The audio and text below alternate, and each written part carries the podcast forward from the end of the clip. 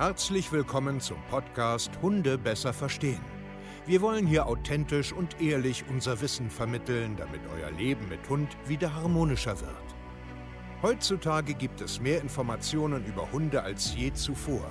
Das Internet gleicht einem Dschungel an Meinungen und Philosophien und dadurch gibt es sehr viele verunsicherte Menschen.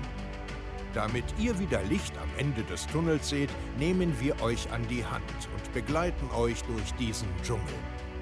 Wir räumen auf. Wir geben euch Wissen, Mindset, Strategien. Dem Hund zuliebe. Herzlich willkommen zu einer neuen Podcast-Folge Hunde besser verstehen, Wissen, Mindset und Strategien. Ich freue mich, dass du heute wieder hier bist und Bock auf einen kleinen Tagesimpuls hast. Und ich möchte heute mit dir, ja, es wird wieder ein mehrteiliges Ding, über Fremdhundebegegnung sprechen. Das Top-Thema, glaube ich, Nummer eins nach Leinführigkeit, äh, ja, in Deutschland, wahrscheinlich in der Welt, ähm, ist dieses Thema einfach irgendwie gefühlt jeden Tag ähm, da. Und für die meisten Menschen sehr, sehr wichtig und ein sehr, sehr großes Problem sogar. Und deswegen möchte ich heute mit dir über die sogenannte Fremdhundebegegnung auch sprechen. Ich bin Steve Kaya, zertifizierter Hundetrainer und coache mit meinem Team ja europaweit Mensch, Hundegespanne, damit sie wieder mehr Spaß, Harmonie, sich besser verstehen, einfach ein harmonisches Leben haben. Ja, sehr, sehr schön. Ich freue mich, wie gesagt, dass du heute da bist hier äh, auf unserem Podcast.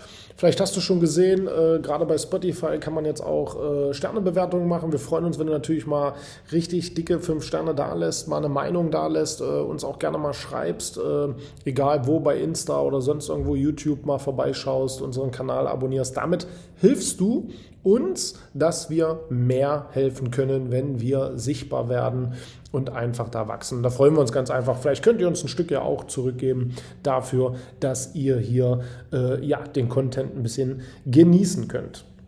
Okay, also ganz kurz, Fremdhundebegegnung ist und bleibt natürlich, wie gesagt, Top-Thema Nummer eins. Das ist auch ein sehr, sehr schwieriges Thema ähm, und ich möchte heute mal so ein bisschen mit dir in Teil 1 die Ursachen ähm, mal so ein bisschen auf den Grund gehen, warum Hunde an der Leine zerren und ausrasten, wenn sie Artgenossen sehen. Okay? Und es ist ganz wichtig, dass du diese Ursachen erstmal erkennst und dir nicht einfach nur ein paar Tipps holst und loslegst. Vorab möchte ich natürlich ähm, erstmal sagen, dass diese Herangehensweisen natürlich ähm, sehr individuell sind und dass äh, jeder Trainer oder jede Philosophie da immer so einen anderen Ansatz hat. Und das ist auch vollkommen okay. Deswegen muss man ja auch einfach äh, schauen, fühle ich mich wohl bei dem Trainer oder nicht und möchte ich mit denen langfristig an diesen Zielen arbeiten. Unser Wunsch ist es immer, sehr, sehr langfristig und nachhaltig zu arbeiten, weil dieses Thema, wir bleiben jetzt bei Fremdhundebegegnungen, ähm, stehen. Oh, hey, hey, trink gerade Wasser. Es ist übelst laut. Falls ihr es hört, sorry. Ähm, und ich möchte ganz einfach diese Nachhaltigkeit schaffen, also dass man diese Ursachen auch erstmal erkennt, weil ich möchte nicht mit dir irgendwo ein Training starten in der Fremdhundebegegnung, wenn dein Hund ausrastet, sondern ich bin der Meinung, das hat Ursachen, die sind im Alltag versteckt, warum dein Hund das tut, was er tut, warum seine Motivation das ist, das zu machen.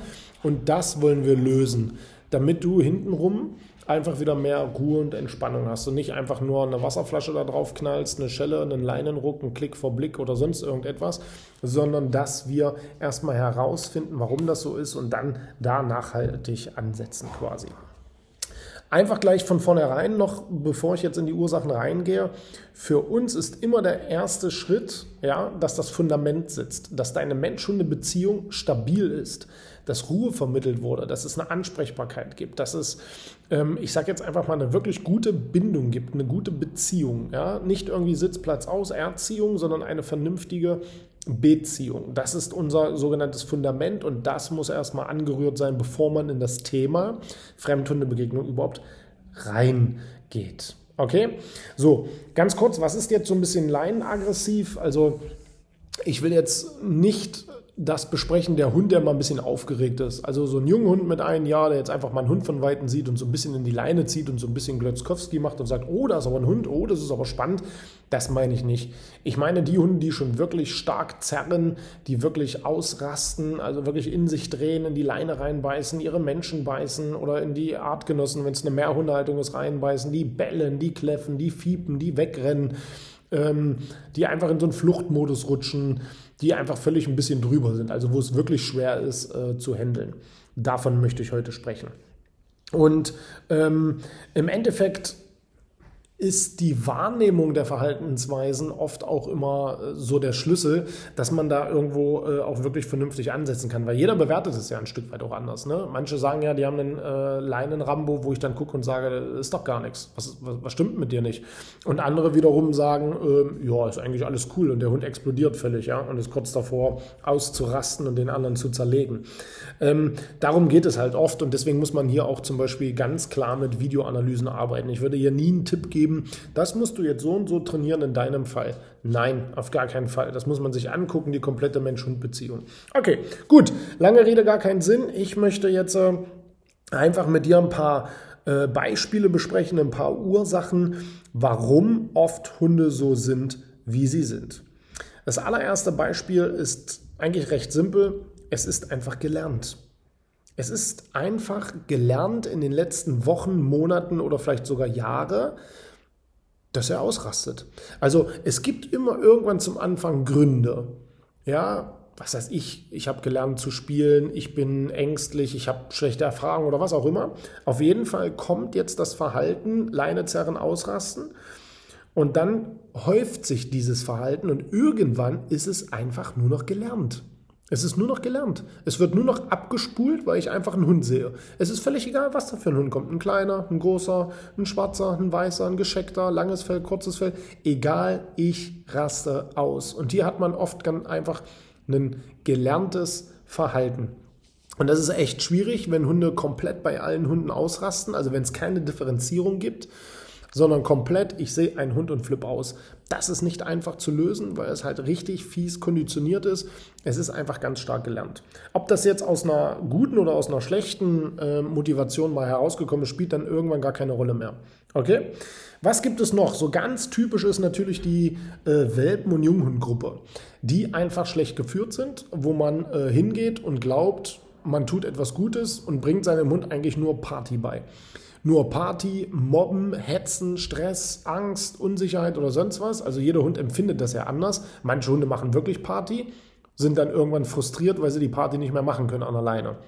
Manche haben gelernt, Hunde sind total blöd, werden bedrängt, kriegen keinen Schutz durch ihren Menschen, kriegen keine Sicherheit, keiner reguliert das da, finden sie blöd. Deswegen gehen sie dann auf Angriff und sagen, er haut bloß alle ab hier, ich habe keinen Bock, Hunde sind blöd. Ja, all das passiert in Welpen- und Junghundgruppen, wenn die schlecht geführt sind. Deswegen sehen wir dieses Thema sehr, sehr kritisch. Deswegen würde ich sowas auch gar nicht mehr machen. Ähm, und wenn ich sowas machen würde, dann würde ich es halt clever aufbauen mit souveränen, ruhigen Hunden, Menschen beibringen, dass sie der Fokus sind und nicht die Artgenossen, dass ich das immer kontrollieren kann, dass ich äh, Schutz biete, dass ich aber auch bremse, wenn mein Hund so ein Rübel wird. Und all das fehlt den meisten. Und deswegen ist das auch eine, eine starke Ursache. Es macht sich am Ende des Tages jetzt irgendwo Frust auch breit, ne? bei, bei Party und so. Und äh, eben diese Unsicherheit, äh, Angriff ist die bessere Verteidigung. Ja, weil in sehr, sehr vielen Hundeschulen oder Hundewiesen oder von irgendwelchen äh, selbsternannten Experten oft das Thema noch ist, so das machen die schon. Alles gut, die machen das schon unter sich aus. Und du stehst an der Seite und spielst nur eine, eine Nebengeige. Und das ist so dämlich, wirklich jetzt, das ist so dämlich, dass mich das schon wieder aufregt, wenn ich gerade darüber nachdenke. Ich hatte nämlich letztens ein Gespräch mit Kunden, die haben auch äh, sowas ähnliches und waren in der Hundeschule und die Hunde sollten kommunizieren untereinander, damit das aufhört, dass man draußen aufgeregt ist. Und dann stehen die Leute übertrieben hinter einem Zaun und gucken, wie der Hund da mobbt, gemobbt wird, aufgeregt ist, sich im Kreis dreht. Und die Hunde können das gar nicht regulieren, der Trainer da auch nicht richtig. Und die Menschen stehen einfach nur an der Seite. Und jetzt mal ohne Quatsch. Das ist doch aber auch logisch. Was soll denn dieser Hund lernen? Meine Menschen spielen keine Rolle. Überhaupt nicht. Die haben keinen Einfluss, die können nicht für Ruhe sorgen, die können nicht Einfluss nehmen, die machen gar nichts. Die existieren gar nicht. Die stehen bloß am Zaun und gucken doof. Und dann soll ich draußen, wenn ich mit meinem Hund an der Leine habe, das plötzlich regeln können, Sicherheit ausstrahlen können, Management durchführen können. Das ist doch dumm. Es ist wirklich jetzt, das ist einfach nur blöd. Und das regt mich auch einfach immer wieder so ein Stück weit auf, weil man weiß das doch. Also, ist auch egal. Wir machen weiter. Was bei vielen Hunden auch ähm, stattfindet, ist dieser sogenannte Postboteneffekt. Also das ist übertrieben wieder auch so wie gelernt. Ne? Ähm, ich bringe dieses Beispiel bloß, um das vielleicht nochmal ein bisschen besser zu verstehen. Der sogenannte Postboteneffekt ist, der Postbote kommt, klingelt, Hund rennt hin, bellt, Postbote geht wieder.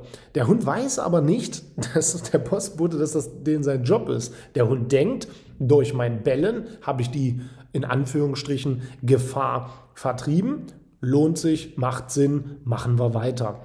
Und so ähnlich ist das bei Fremdhundebegegnungen auch. Da vorne kommt ein Hund, der sieht bedrohlich aus zum Beispiel jetzt. Den belle ich an, ja, den finde ich blöd, der soll gehen und der geht auch wieder. Aber der Hund weiß ja gar nicht, dass der da drüben auch bloß spazieren geht. Sondern wir streifen gerade durchs Territorium und verscheuchen diesen Eindringlinge. Das muss man mal checken, ja, das sogenannten Postboteneffekt. Dann haben wir natürlich ganz oft auch äh, genetische Sachen. Also genetische Probleme von territorialen Hunden, die den ganzen Tag nur um den Block geführt werden, die dann einfach einen territorialen Anspruch haben. Ähm, Genetik zum Beispiel, was weiß ich, Hütehunde. Ja, die einfach gelernt haben, ich bin auf der Hundewiese, renne den ganzen Tag im Kreis, darf äh, da arbeiten oder hüten oder wie man das jetzt auch betiteln will und die das dann einfach da draußen auch machen wollen. Ja, oder wir haben einen äh, Schutztriebierin, also irgendwie so aus dem Molosser-Bereich, müssen auf ihren Menschen aufpassen. Ja, also da kommen wir so ein bisschen schon in das Ressourcenthema rein. Ähm, da spielt die Genetik einfach eine Rolle. Corona hat uns auch äh, eine Sache gezeigt und zwar die Isolation ist auch ein riesen, riesengroßes Thema, wenn ich so gar keinen kennenlerne. Ja, wenn ich gar keine Hunde kennenlerne, wenn ich gar keine vernünftigen Kontakte habe, dann ist das genauso nicht gut, weil auch damit kann man einfach überfordert sein. Eine andere Ursache ist zum Beispiel auch mangelnde Führung.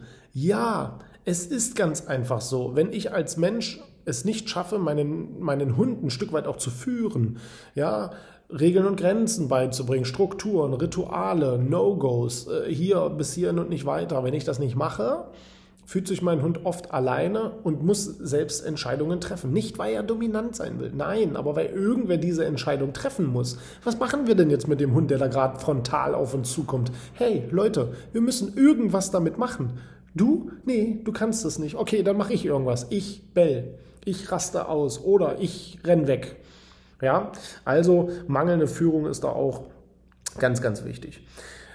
Am Ende haben wir auch oft das Problem der generellen Unruhe. Also das bedeutet so generell nervös, weil ich meinen Hund einfach permanent pushe, weil ich ihm die Ruhezone nicht beibringe, weil ich komisch mit ihm spiele, weil ich ihn ständig frei laufen lasse, habe ich einfach generell einen nervösen Hund.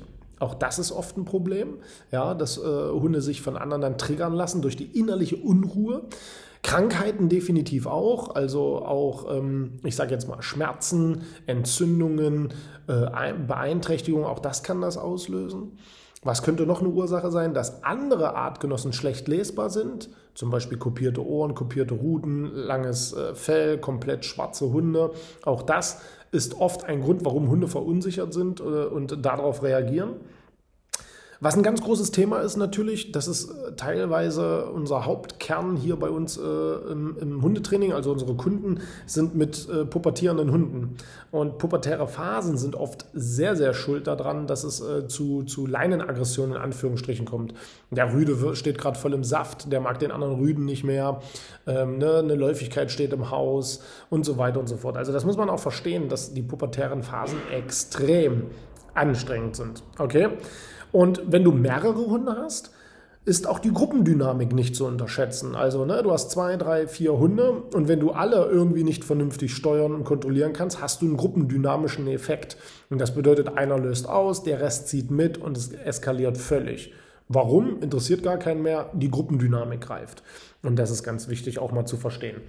Und zu guter Letzt möchte ich zu allen noch sagen, am Ende des Tages haben wir es meistens nie mit einem Verhalten zu tun, sondern immer mit einer Mischmotivation.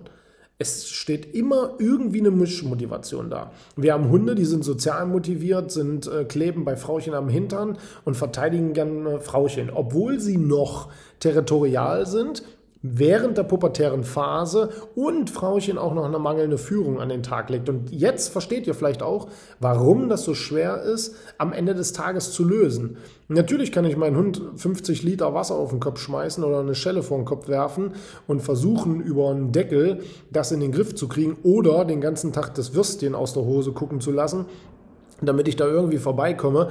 Aber die ganzen Ursachenthemen, die löse ich damit nicht. Und deswegen wird es hinten raus irgendwo immer wieder ähm, herunterfallen. Wenn ich eine stabile Hund, also Mensch-Hund-Beziehung habe und eigentlich vom Bauch raus schon alles fast richtig mache, kann ich trotzdem oft so ein Leinenproblem haben. Das kann ich aber mit klassischen und alternativen Möglichkeiten schön umschiffen. Das geht. Aber wenn ich gänzlich Haufen Probleme in, meiner, äh, in meinem Fundament habe, dann kann ich mich da zum Hampel machen, wie ich will. Okay? Und darüber könnt ihr heute erstmal ganz in Ruhe drüber nachdenken. Ja, weil diese Ursachen, die sind nicht zu unterschätzen, die müssen analysiert werden und das sieht man oft erst durch Videoanalysen, wenn man lange mit jemandem zusammenarbeitet, so wie wir das machen. Und ich freue mich, wenn du da vielleicht Bock drauf hast, dass wir das Thema mal anpacken. Und es dauert, es dauert. Du brauchst Ruhe, du brauchst Wissen, du brauchst Disziplin, du brauchst eine Strategie und du brauchst das richtige Mindset vor allen Dingen. Und das ist das, was ich dir heute mitgeben wollte. Und deswegen kannst du auf www.hundetrainer-stevekeier.de dich hier auch bei uns bewerben. Ich freue mich, ich hoffe, dir hat das schon mal ein Stück weit was gebracht und wir hören uns dann zum nächsten Teil, wenn wir das Thema mal so ein Stück weit angehen. Bis dahin, euer Steve, macht's gut und ciao.